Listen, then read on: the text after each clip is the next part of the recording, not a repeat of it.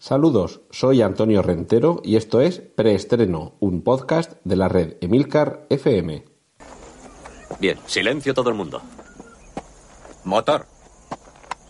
Sonido. Claqueta. Escena 1, toma primera.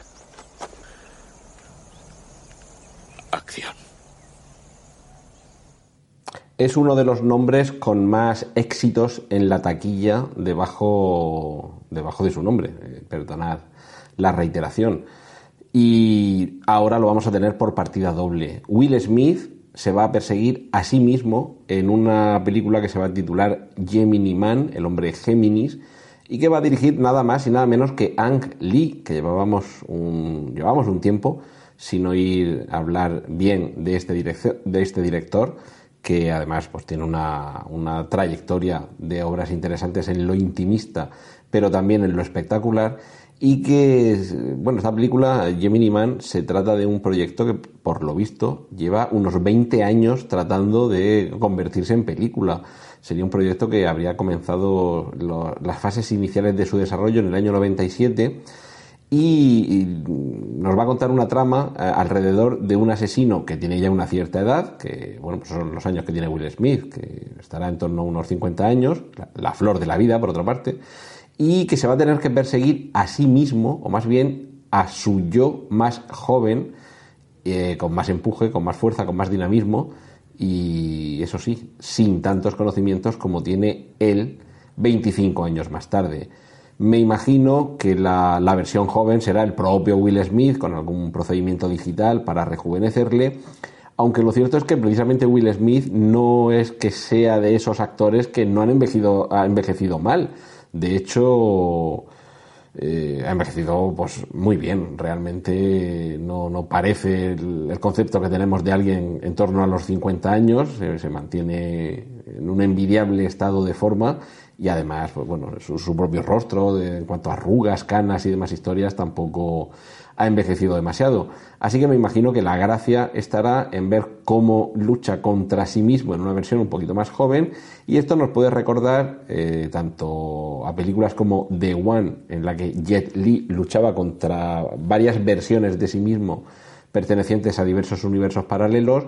pero también a las últimas películas de la saga Terminator en las que hemos visto cómo Arnold Schwarzenegger aparecía en pantalla bastante rejuvenecido en parte gracias a la tecnología digital y también al uso, al uso de algunos dobles en algunos momentos.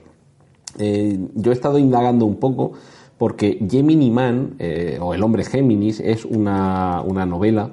que, tiene ya también unos años, que no, guarda relación con la, con la historia de, de esta película, eh, por lo tanto, aquellos que conozcáis esa, esa novela, pues desechadlo, no, no es la adaptación de, de, la misma, pero en cualquier caso, pues una buena excusa para acudir a ver un producto que sin duda será una película de acción taquillera y que por lo menos nos hará pasar un par de horitas entretenidas. Eh, nos está entreteniendo también en los últimos tiempos la factoría Disney con las versiones en imagen real de sus clásicos de animación, de dibujos animados. Si recordáis el libro de la, de la selva,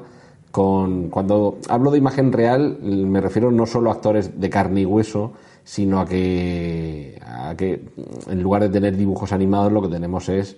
apariencia de realismo, porque son animales que hablan, pero animales hechos por ordenador con un aspecto fotorrealista en los que en algunos casos pues sí puede, puede aparecer algún actor de carne y hueso o paisajes reales, que no esté todo hecho por ordenador. En esa, en esa categoría eh, de animales, porque sí que hay otras adaptaciones en las que son actores de carne y hueso y punto, pero regresando a lo que supone coger un animal y recrearlo por ordenador de manera fotorrealista, el próximo proyecto en este sentido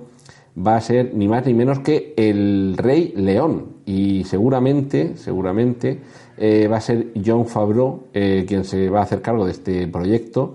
Y como digo, pues se va, se va a utilizar animación fotorrealista en, en animales de aspecto real. Y de momento lo que también sabemos es el casting de voces en la versión original. Vamos a tener a Donald Glover como Simba, a Seth Rogen como Pumba, a Billy Eichner como Timón y la voz de Mufasa en el original va a contar con el mismo doblador de la película de dibujos animados original, que es James R. Jones, la voz en la versión original de Darth Vader y por desgracia nosotros en la versión español no vamos a poder contar con Constantino Romero, que nunca lloraremos lo suficiente su desaparición. Quien, quien está también embarcado en un nuevo proyecto es Steven Spielberg. Eh, se trata de Ready Player One, que mm, para quienes no lo conozcáis solo voy a, dar una pequeña pista y es que tiene que ver con los videojuegos, cosa que el título ya nos puede, nos puede orientar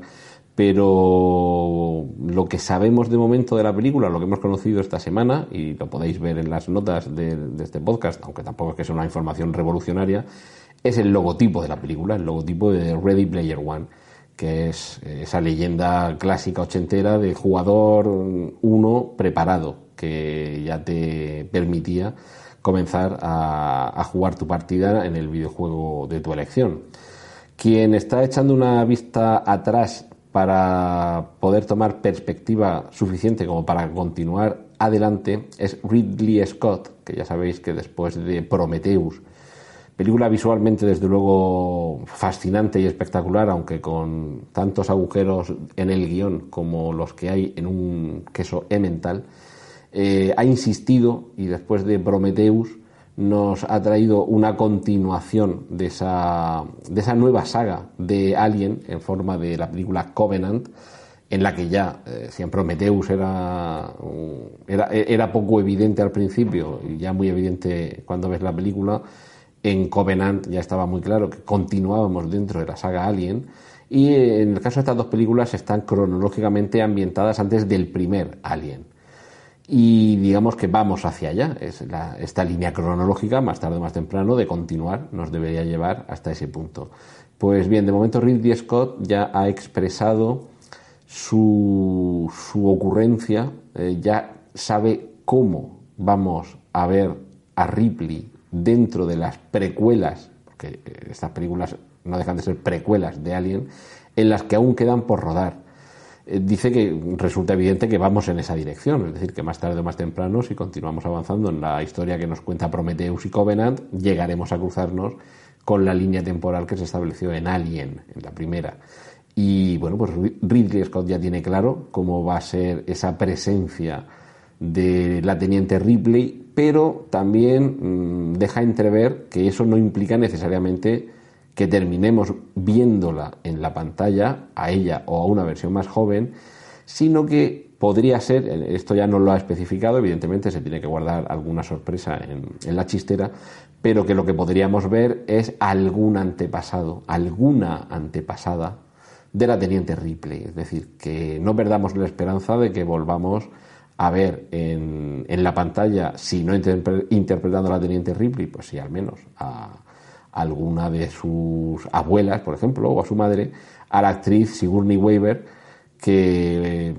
evidentemente es eh, el personaje esencial de, de, esta saga y es difícil renunciar a él. Otro personaje femenino que ha dejado huella desde su primera y de momento única aparición en la gran pantalla podría eh, tener su propia película y es que Charlize Theron ha expresado su interés en interpretar de nuevo al personaje de Imperator Furiosa en una precuela de Mad Max Fury Road. Esto, en fin, esto es una de esas eh, noticias que nos hacen babear y que nos hacen desear que alguien acuda rápidamente con algún borrador de guion, que los millones seguro que se encuentran con bastante facilidad, para rodar una película que, que en fin, tendría todo el interés de descubrirnos de dónde salió este fascinante personaje interpretado por la actriz sudafricana y que además posiblemente podría contarnos cómo perdió su brazo izquierdo. Así que de nuevo no perdamos la esperanza de volver a una gran actriz, interpretar a una, el, papel de, de un personaje femenino duro y atractivo. En lo que está habiendo algún problema es en encontrar el director que sea capaz de hacerse cargo de la tercera versión de la película Scarface. Recordemos, eh, originalmente era una película de Howard Hawks, Eh, es mucho más famoso probablemente el, remake que hizo Brian De Palma con, con Al Pacino como protagonista, acompañado, eh, entre otras cosas, de Michelle Pfeiffer, y desde luego con lo que con lo que algunos sueñan es con ver una versión actualizada de ese mito del, del, luchador que sale de, de, las calles hasta erigir un gran imperio del crimen. Hasta el momento los actores que se han quedado en el camino para hacer esta tercera versión de Scarface pues son Antoine Fuqua, Peter Berg y David Mackenzie. Ahora hay otro más que, que abandona la tarea, es David Ayer, y, la cuestión es que el guion de este Scarface eh, versión año 2017, 2018, 2019, cuando terminen de rodarlo,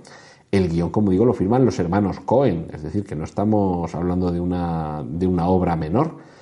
El, el guion de la película dirigida por Brian De Palma, ojo, porque estaba firmado por Oliver Stone, es decir, que estamos hablando de historias firmadas eh, por escritores de categoría y con directores de categoría llevándolas a la pantalla. A mí personalmente me hubiera gustado mucho ver la versión de Peter Berg, casi más que la de Antoine Fuqua, que es un director de cine de acción muy solvente, pero me interesa bastante más el trabajo de Peter Berg. En cualquier caso, estos dos ya están descartados junto al resto de los que os he dicho y de momento pues sigue siendo un proyecto en marcha y que esperemos que en algún momento, desde aquí, desde preestreno, os podamos confirmar que ya tiene un director que de verdad se va a hacer cargo de ella. Continuamos un poco a medio camino entre el pasado, el presente y el futuro. En estos días se ha estrenado la, la, última película por ahora de la nueva saga del planeta de los simios, eh, la batalla de, del planeta de los simios. Y si bien es cierto que el director, el director Christopher Reeves ya, ya ha dicho que, que, bueno, que él tiene otros proyectos ahora por delante y que no se, se va a poder hacer cargo de, de continuar dirigiendo siguientes entregas, que no le importaría. Perdón, he dicho Christopher Reeves, Matt, Matt Reeves. Christopher Reeves era, era Superman. Pero bueno, Matt Reeves tiene otros proyectos como director por delante y ya ha dicho que no se puede hacer cargo a corto plazo de nuevas entregas de esta saga, que no le importaría producir alguna. Y lo cierto es que aunque muchos están hablando de una trilogía y del cierre de, esta historia, eh, bueno, no voy a desvelar nada, eh, pero ya en los trailers se nos dan algunas pistas sobre algunos personajes que indicarían que no necesariamente la guerra del planeta de los simios es la última entrega de esta nueva línea temporal que se ha emprendido y es de esperar que esto continúe. Quiero decir, no estamos en un caso como el de Christopher Nolan, con El Señor de la Noche, eh, con su Caballero Oscuro, que bastó eh, hacer esas tres películas para abrir, desarrollar y cerrar un ciclo de un personaje bajo un equipo creativo. Yo he tenido la sensación desde la primera película de El origen del planeta de los simios que llegaríamos a ver como cierta nave que en la primera película, en las noticias, de una forma un poquito de fondo, se nos cuenta que ha salido al espacio y que posteriormente se nos cuenta que se ha perdido el contacto con esa nave, pues resulta un guiño, pero mmm, no es tampoco una mala semilla para que germine en una futura película en la que aterriza esa nave sobre el planeta de los simios y nos cuentan la versión de lo que vimos en la película original con Charlton Heston. Como eso mmm, está todavía por, por llegar a esta, a esta línea temporal, pues yo no pierdo la esperanza de que dentro de quizá dos películas lleguemos a ese momento, pero claro, ya va a ser sin Matt Reeves a la dirección. Esto no es ni bueno ni malo, simplemente puede permitir que otras, que otras mentes creativas, que otros talentos accedan a, accedan a continuar esta historia. Es decir, que a quienes os gusta el planeta de los simios, la buena noticia es que esto no habría acabado y en cualquier caso lo vamos a poner en condicional. Lo que ya no es condicional, sino un hecho, es que Quentin Tarantino está preparando su nueva película. Y atentos, porque puede haber mucha polémica en, este nuevo trabajo del, director, porque se va a centrar en los asesinatos de la familia Manson. Eh, Sabéis que el director eh, Roman Polanski eh, estaba casado con una, con una actriz, Sharon Tate, que se encontraba en avanzado estado de gestación cuando fue asesinada junto con otros amigos e invitados que estaban en su casa mientras Roman Polanski estaba fuera dirigiendo. No fue Charles Manson el asesino, pero sí fue quien inspiró a lo que él llamaba su familia, que es el grupo de personas desequilibradas mentales que accedieron aquella noche a aquella casa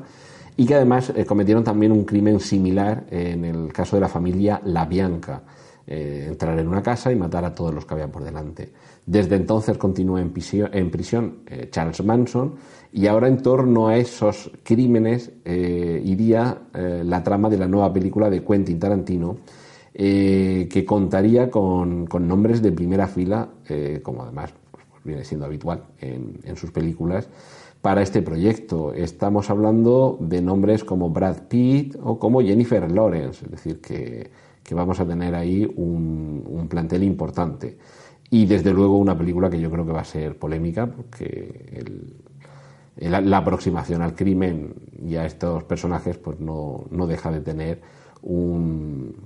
sabor un poquito amargo y todos sabemos que Quentin Tarantino pues no es precisamente sutil a la hora de tocar los temas en sus películas.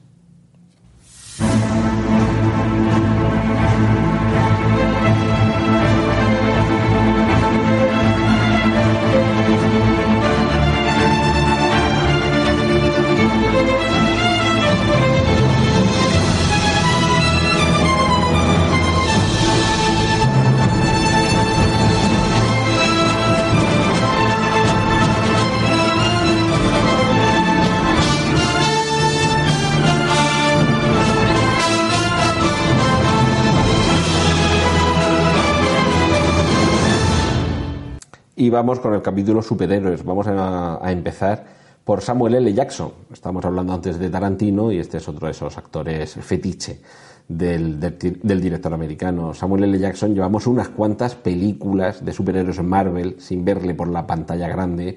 y esto había que corregirlo. Y lo van a corregir en Capitana Marvel, una película que se estrenará en el año 2019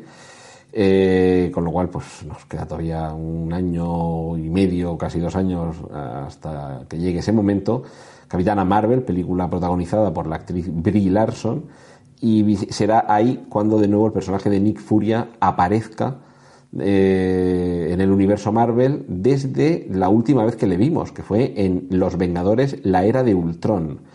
Eh, a la Capitana Marvel sí que la vamos a ver antes, en Vengadores La Guerra del Infinito, en, la primera parte de esas dos con las que se cerraría esa saga de los Vengadores. Y hay que recordar también que Brie Larson y Nick Furia, eh, o perdón, eh, Brie y Samuel L. Jackson, ya han compartido película porque ambos coincidieron en Kong, la isla de la calavera. Así que vamos, ya, ya tenemos una fecha más en el calendario que marcar. Seguimos con superheroínas. Ha sido tan grande el éxito del estreno de Wonder Woman que ya se ha confirmado que habrá segunda parte. Ya se ha confirmado que se repite equipo, real, eh, equipo creativo entre eh, directora, actriz, protagonista y demás. Y ahora lo que comenzamos a saber es si no de qué va a ir Wonder Woman 2, por lo menos sí ¿En qué fecha va a estar ambientada esta película? Y es que va a estar ambientada nada más y nada menos que en los años 80 con el trasfondo de la Guerra Fría. Es decir, que si en la primera entrega de Wonder Woman la hemos visto eh, luchar en el lado de los buenos en esa guerra que iba a acabar con todas las guerras y que evidentemente no lo hizo, como fue la Primera Guerra Mundial, quizá eh, haya un, buen argumento ahí para descubrir cómo efectivamente eh, ella es capaz de evitar las grandes confrontaciones, porque la Guerra Fría, como todos sabemos, eh, no llegó a calentarse, fue una serie de, de, amenazas, momentos de crisis, años de vivir miedo y peligro, pero realmente no llegó a haber una confrontación que habría sido catastrófica, porque ya lo que estaba en juego era eh, que se pusiera sobre el, tablero el uso de armamento nuclear. Así que por ahí podríamos tener el, argumento de Wonder Woman 2, que ya simplemente sabiendo la línea temporal que va a seguir, ya nos puede dar alguna, alguna pista. Y no pistas, sino nombres, es lo que ha dado desde, desde el canal Freeform, que es el nuevo nombre del canal televisivo ABC Family, en el que va a estrenarse una, una serie televisiva que adaptará las aventuras de otros personajes de cómics, los New Warriors, que serían una especie de, versión joven de los Vengadores. Conocemos el, el nombre de, de, algunos de los intérpretes que vamos a, a, poder ver ahí, entre ellos la chica ardilla, que va a ser Milana Veintrup, que apareció en la serie This Is Us. Eh, va a aparecer también Derek Zeller, que aparecía en Papá Canguro, eh, interpretando en esta ocasión el personaje de Mr. Inmortal, que es el, el, capitán, digamos, el líder del grupo de los Vengadores de los Grandes Lagos. Y otro superhéroe va a ser Jeremy Tardy como Night Thrasher, que es el fundador de este grupo, precisamente de los New Warriors. Eh, Callum Worthy como Speedball, eh, Matthew Moy como Microbio y Kate Comer como Debris, que es la personaje con poderes de, telepatía. Esta, esta serie eh, comienza ahora a rodarse y está previsto que se estrene en este canal, que ya digo Freeform, que es el nuevo nombre del canal juvenil de ABC, en el año 2018. Y, bueno, pues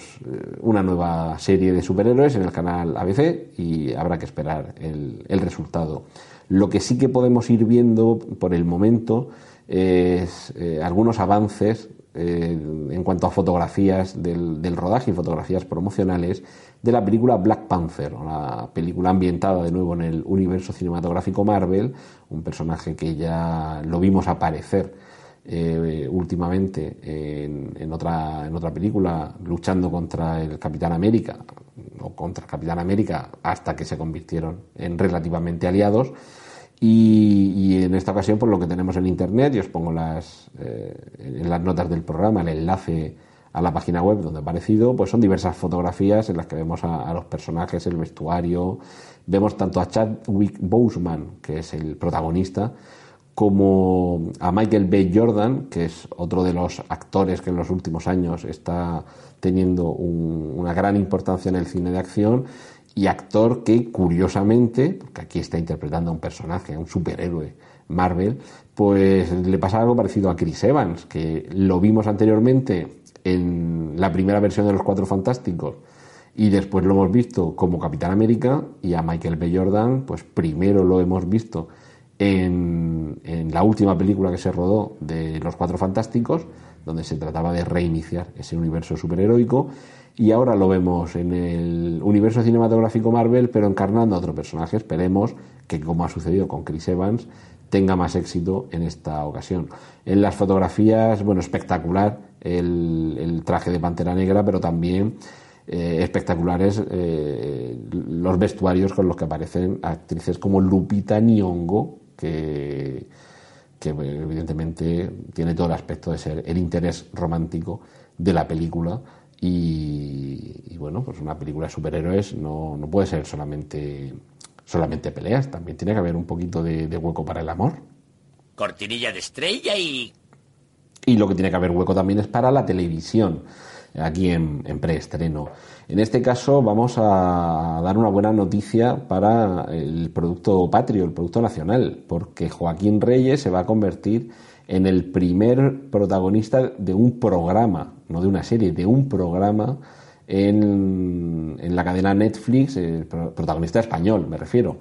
Eh, va a ser, eh, ya digo, en esta cadena, un programa en streaming y eh, este revolucionador del, del humorismo, eh, con, esta, con esta etiqueta chanante que se le, que se le ha aplicado, pues lo vamos a ver en, seguramente en una traslación de su espectáculo Una y no más, que es un espectáculo que, ofrece en, en, teatro,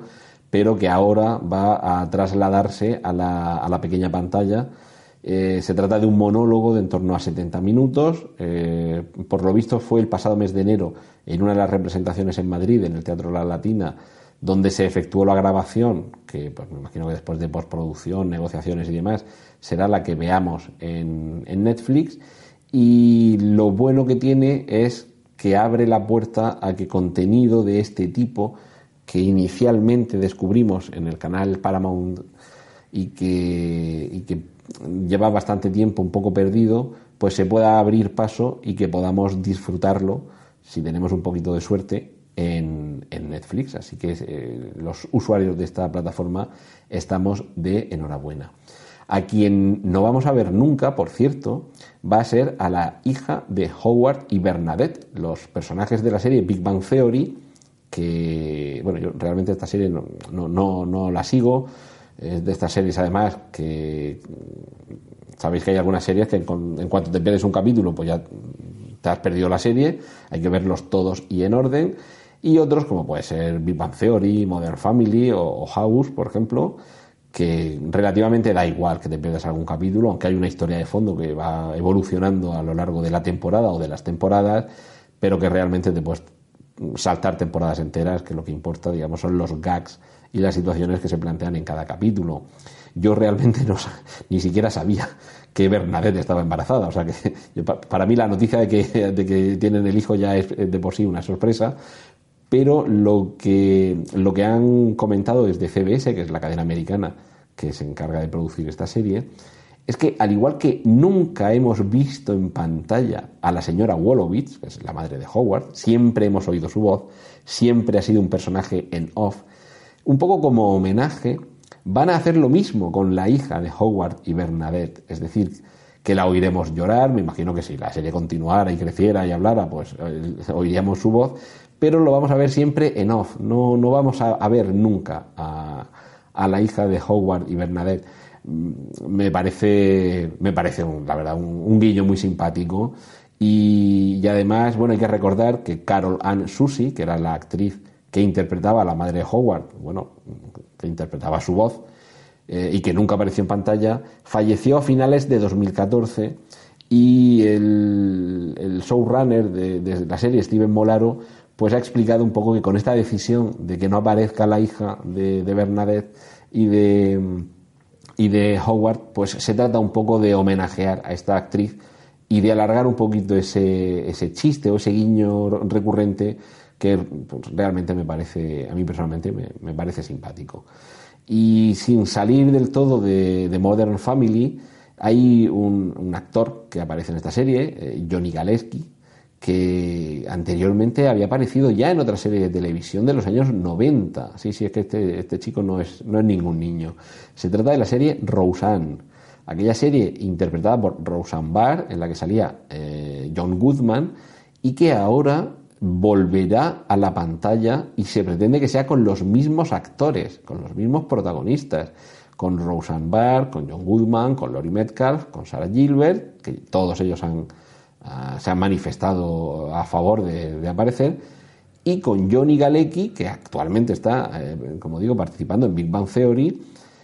pero eh, es posible que, mm, aunque el personaje no se elimine ni se cambie eh, por otro actor, se haga algún tipo de,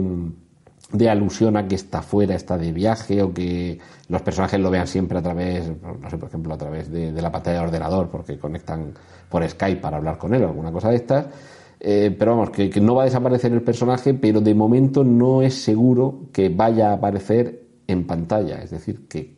alguna relación podríamos aquí traer con respecto a lo que sucedía con el personaje que estaba comentando actualmente, que existir existe, pero lo vamos a ver siempre en off. Así que veamos cómo lo resuelven. Los que tienen también por delante una papeleta importante a la hora de, resolver lo que han planteado en la primera temporada son los de Westworld, los productores, guionistas y demás, que quienes hayáis visto la primera y recomendabilísima temporada de Westworld, pues sabéis que terminaba un poquito de aquella manera eh, se, ha, mm, se, ha, dado a conocer alguna información que tiene que ver como una petición de información desde el exterior de, Delos, de, este mundo del oeste en el que todo es posible, y que desde dentro eh, se responde que, mm, que, bueno, que ha habido algún fallo. De hecho, eh, lo que se ha dado a conocer como una captura de pantalla, como un diálogo en una especie de chat en el que un usuario exterior eh, pregunta eh, si está todo bien, si hay, si hay algún problema. Eh, de hecho, es como si se hubiera perdido el contacto. Y desde dentro del mundo dice, bueno, mm, hemos tenido algún problema, pero ahora mismo todo está funcionando sin, sin ningún problema. Que la celebración en la que concluía el, el último episodio de la primera temporada, pues que continúan, un poco como diciendo, "Ah, no os preocupéis, está todo bien. Pero bueno, los espectadores saben que no está todo bien. Es decir, que en esta segunda temporada de Westworld, que, ojo, no veremos hasta el año que viene, es decir, que nos queda todavía muchos meses por delante de incertidumbre, eh, vamos a tener que, que soportar el aislamiento y que todo lo que sucede en Delos ya no cuenta con el control del exterior, lo cual plantea eh, nuevas eh, inquietantes preguntas y seguro que situaciones que en cada capítulo volverán a hacernos vibrar y disfrutar con este, con este mundo. Eh, otro mundo que nos va a hacer disfrutar, aunque sea a base de pasar malos ratos, va a ser el mundo del revés de Stranger Things, esta serie de televisión plenamente ochentera, esa serie de televisión, o sea, miniserie, o sea, primera temporada, porque realmente eh, lo de que haya continuado es un poco fruto del éxito que, tuvo aquella primera temporada. Eh, va a ser ese mundo del revés, como digo, eh, uno de los grandes protagonistas de esta segunda temporada. Se ha difundido un póster magnífico, una composición muy simétrica en la que vemos una parte inferior muy centrada en la carretera, con los cuatro protagonistas montados en bicicleta, mirando hacia un horizonte ominoso en cuyo cielo en la parte superior se ven unas nubes tenebrosas de las que parece emerger una criatura tentacular muy propia de las fantasías que asociamos con Howard Phillips Lovecraft y se nos está anticipando qué es lo que se nos viene encima. Esto va a ser, ya sabíamos que iba a ser en, en Halloween de este, de este año, de 2017, lo que ya sabemos es la fecha concreta, va a ser el 27 de octubre,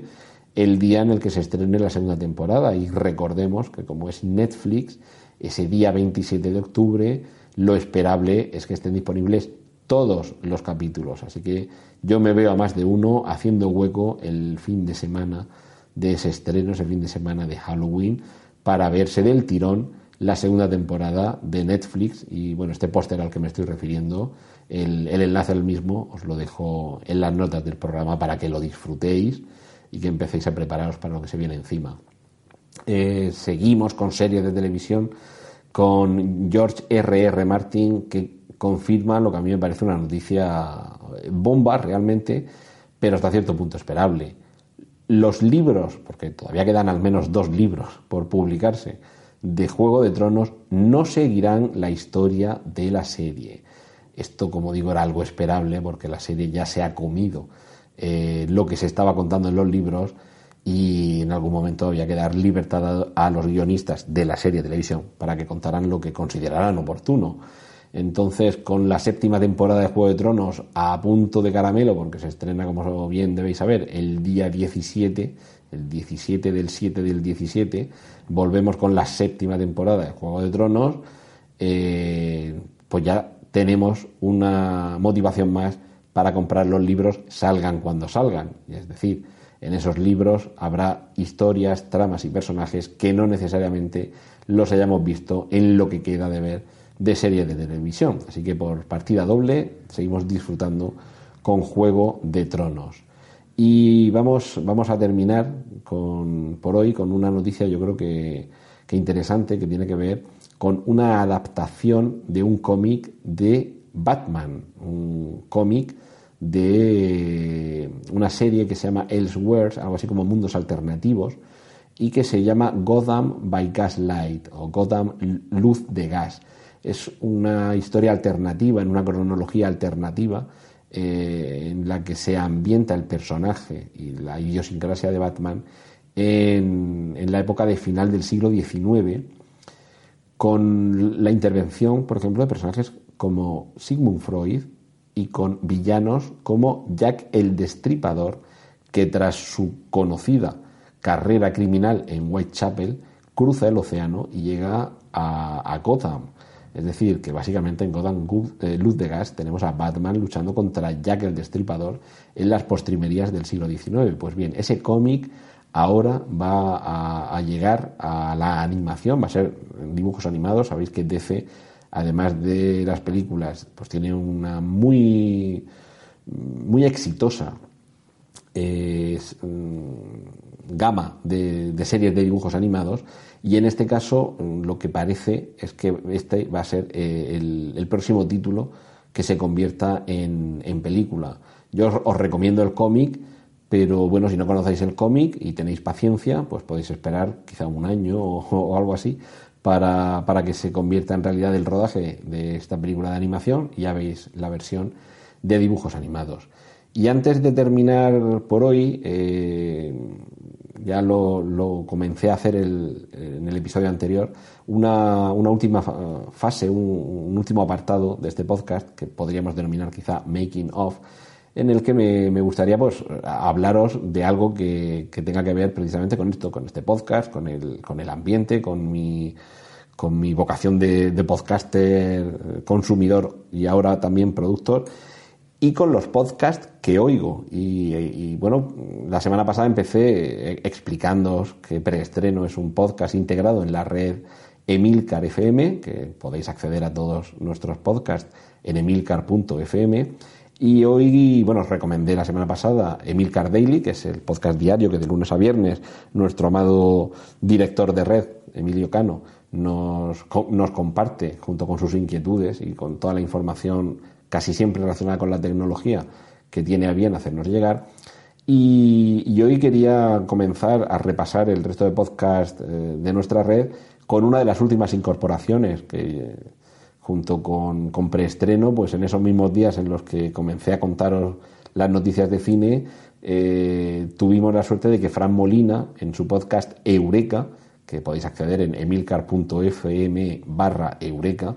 eh, pues tuviera bien, como digo, contarnos todo lo que tiene que ver precisamente con su campo de especialización, porque es profesor de la Universidad de Murcia, especializado en marketing e innovación, y en, Eureka eso es precisamente lo que hace Fran Molina, compartir con nosotros tanto noticias como lo que podríamos denominar, digamos, reportajes sonoros sobre determinados temas que tienen que ver con la innovación. De momento lleva tres capítulos. El primero dedicado a El autogiro, invento de Juan de la Cierva, un paisano nuestro aquí de Murcia, en cuyo honor, por cierto, se ha bautizado así el Aeropuerto Internacional de Murcia, que esperemos que algún día empiece a funcionar. Y en su segundo capítulo nos habló de los caramelos pez, que esos simpáticos caramelos, bueno, más que simpáticos los caramelos en sí, son los dispensadores de esos caramelos. Un, episodio francamente interesante. Y en el capítulo que he estrenado esta semana, que ya digo es un, podcast jovencito, como, como también lo es preestreno, el reloj Crazy Hours es un reloj muy particular porque tiene todos sus números desordenados. Curiosamente, es un, gran éxito el, hecho de este reloj que aparentemente, eh, a primer golpe de vista, pues, resulta muy chocante. Pero precisamente eso es lo que hace Fran Molina en este, en este último episodio de su podcast, explicarnos el éxito de algo que rompe por completo lo que hasta ahora teníamos como concepto eh, de reloj. Eh, os estoy recomendando estos podcasts no solo porque sean de, la red, sino porque yo los escucho. Quiero decir que, que, yo primero fui escuchante de estos podcasts y sigo siéndolo, y yo después me he integrado en la red, pero si los estoy recomendando es porque los oigo con, con pasión ribereña, que es como hacemos las cosas en Emilcar FM, y me gusta compartir esto con vosotros. Eh, cuando se me terminen las recomendaciones, porque espero hacer más episodios de preestreno que podcast escucho, pues ya se me ocurrirá alguna, alguna otra tontería que contaros en este tramo final del podcast. Pero es algo que, como os dije en el episodio pasado, y os lo recuerdo, por si os estáis preguntando qué pintan las recomendaciones de podcast, que yo aquí he venido a escuchar noticias de cine, pues es eh, un poco porque es algo que yo he escuchado en podcast que, que sigo y que, me, y que me gustan, que es cuando el podcaster comparte con nosotros parte de, de, lo que le supone a él estar integrado en este mundo de, del podcast. Desde explicar cómo, cómo lo graba, que pues, por cierto algún, algún día quizá pues, sea lo que os comente en esta sección, cómo haceros alguna recomendación o explicaros desde qué aplicación los escucha, por ejemplo, en fin, es, me parece que es una fórmula de, estrechar estos lazos que por lo menos por mi parte espero establecer con vosotros y que espero que os gusten. De todas formas, como eh, va, a estar siempre ubicado en la parte final del programa, pues esto podéis hacer como con los títulos de crédito de las películas, que hay gente que se levanta antes de que terminen y se vayan. Pero avanzo, quizá en algún momento comience en preestreno a ver escenas postcréditos. Y ahí lo dejo. Esto ha sido todo por hoy en preestreno. Muchas gracias por la atención prestada. Hay disponibles más episodios de este podcast en nuestra página web preestreno.tv y en emilcar.fm barra preestreno, donde aparecen otras formas de contacto y participación y donde esperamos vuestros comentarios. Un saludo de Antonio Rentero y hasta el próximo preestreno. ¡Y corten! Genial, la positiva.